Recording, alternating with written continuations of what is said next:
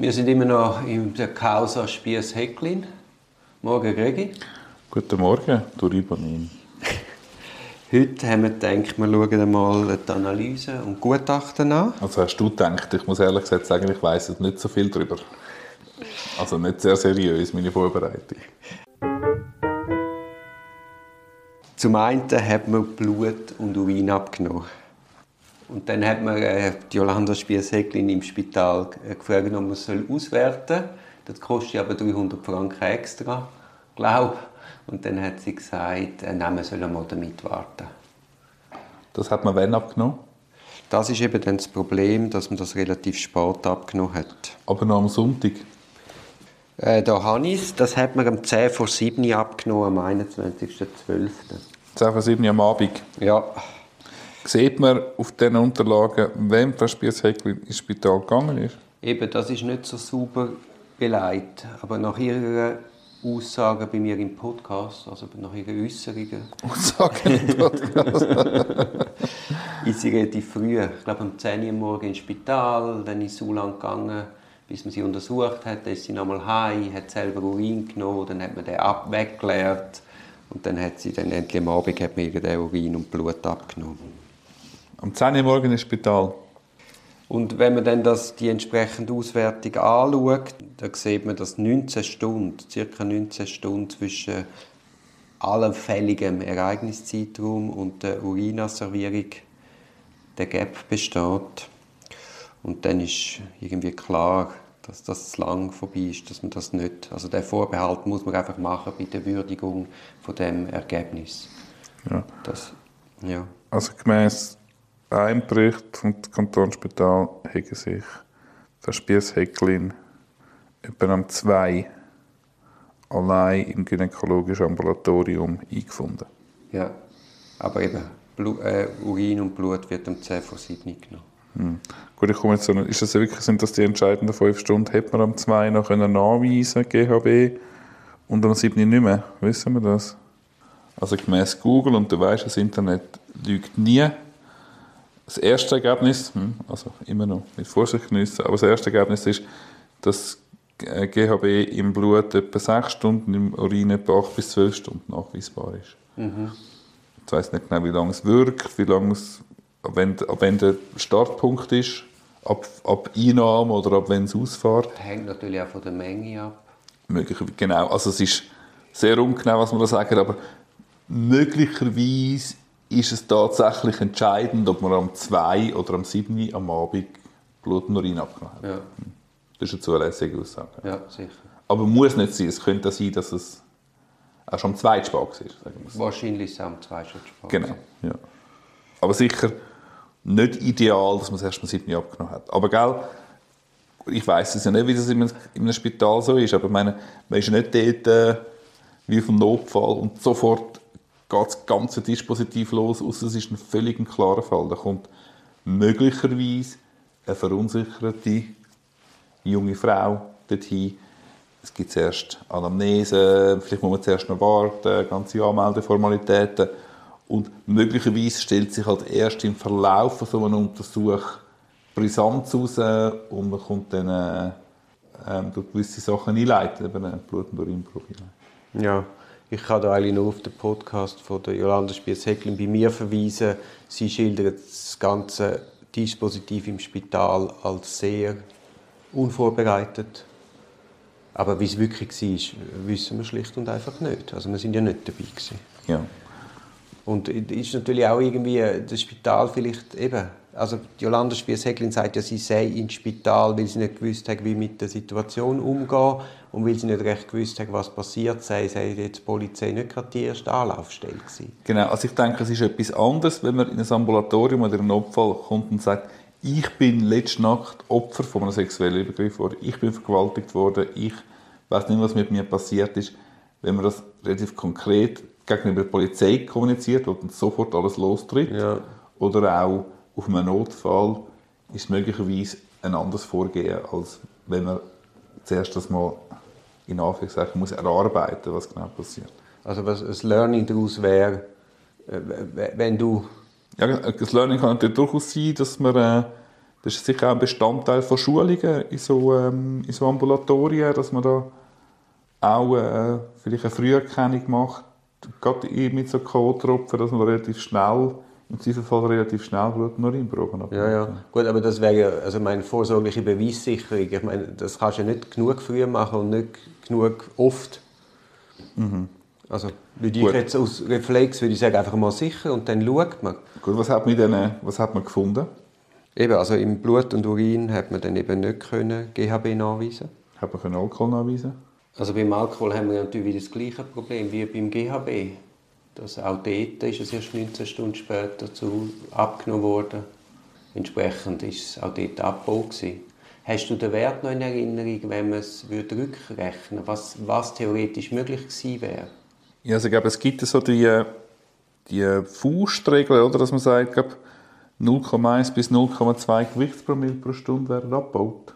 Da haben wir doch immer die schönen Tabellen, dass man äh, nach, ab 1,5 Promille, sagt man doch von einem nachlassenden Kurzzeitgedächtnis, ab 2 Promille ist häufig Amnesie, da hat man aber auch deutliche Gang- und Sprachstörungen und ab 2,5 Promille ist man schwerer Rausch mit Bewusstseinseinengung, da wird es dann richtig schlimm. Oder?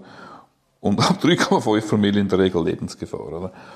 Da kann man schon festhalten, objektiv, dass oder wie siehst du das? Es ist einigermaßen wie ist darüber berichtet worden über den möglichen Zustand von der geschädigten Person, wo ja früher herausgehoben hat, dass sie eher wenig Alkohol getrunken hat, geben es Bier, zwei, drei Gläser Rotwein. Wir andere Aussagen, sagen, wir haben auch einen Gin Tonic gebracht. Ähm, man sagt, die Leute sagen, sie seien fröhlich gewesen, eher angetrunken. Man sagt, glaub, Mitarbeiter von dem Restaurant sagt, ähm, es sei nicht besonders auffällig gewesen. Also man ist sicher nicht rumgestürchelt und total betrunken gewesen und hat gelallt. Hast du dort, wagst du dich dort auf eine Aussage raus?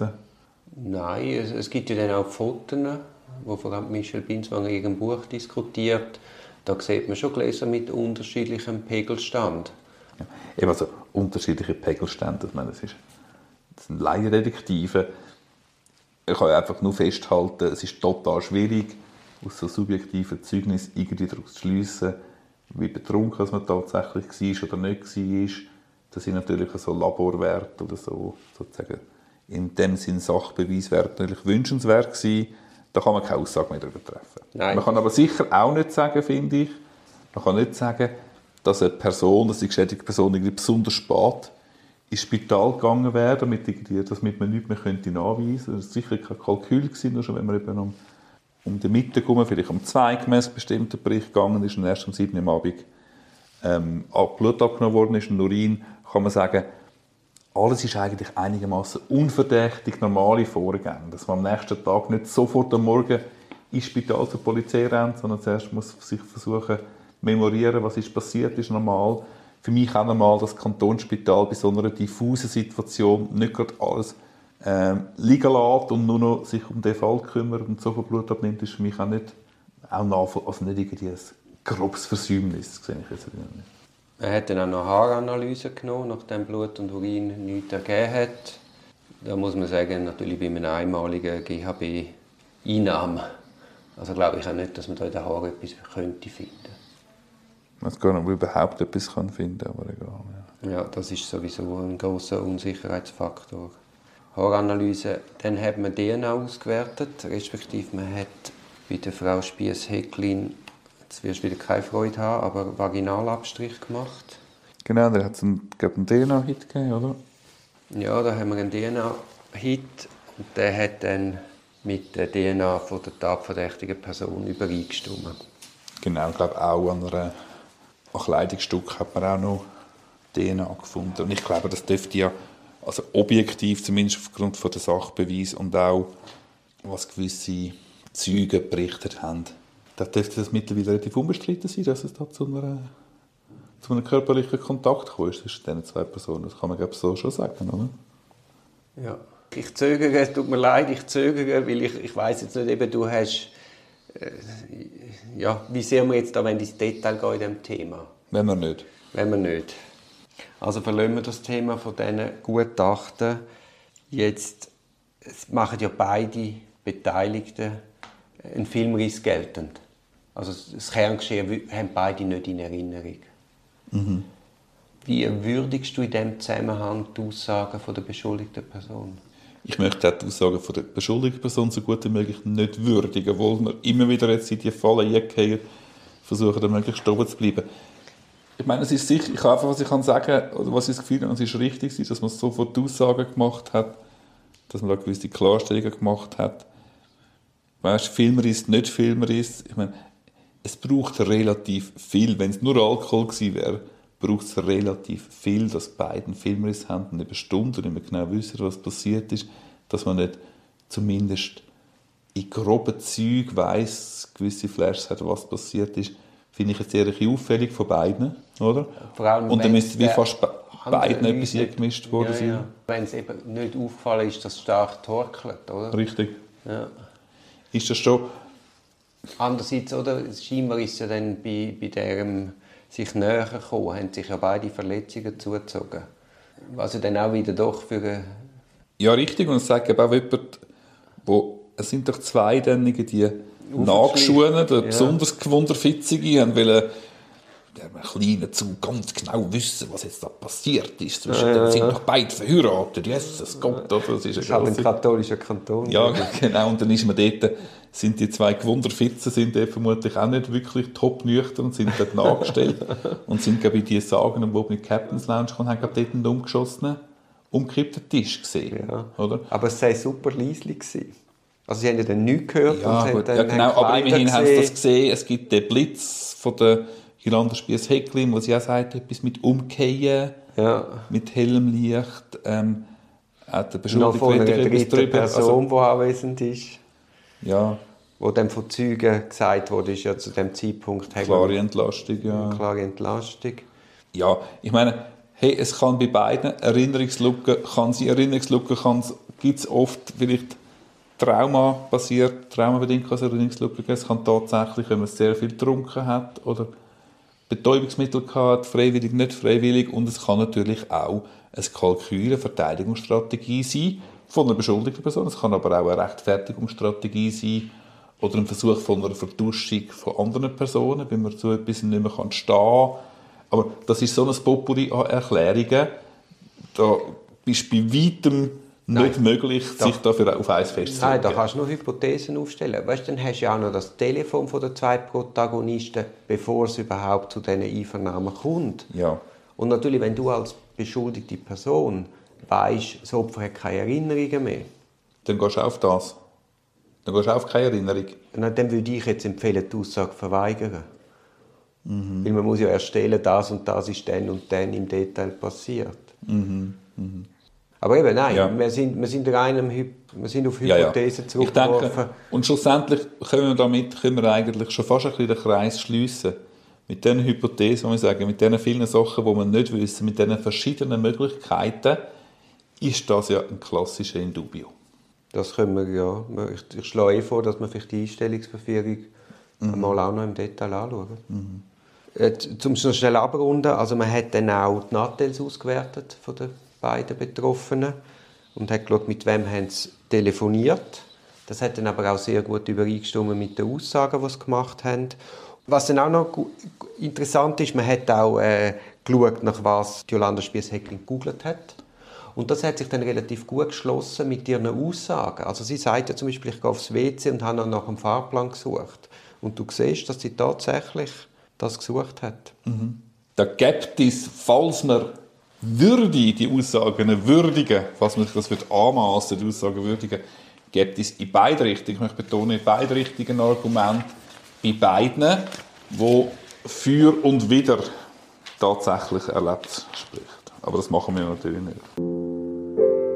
Das ist ein Podcast aus der Reihe Auf dem Weg als Anwältin. Ich hoffe, der Podcast hat dir gefallen. Für mehr Podcasts schau doch auf meiner Homepage duribonin zusammengeschrieben.ch. Viel Spaß beim Entdecken von weiteren Podcasts.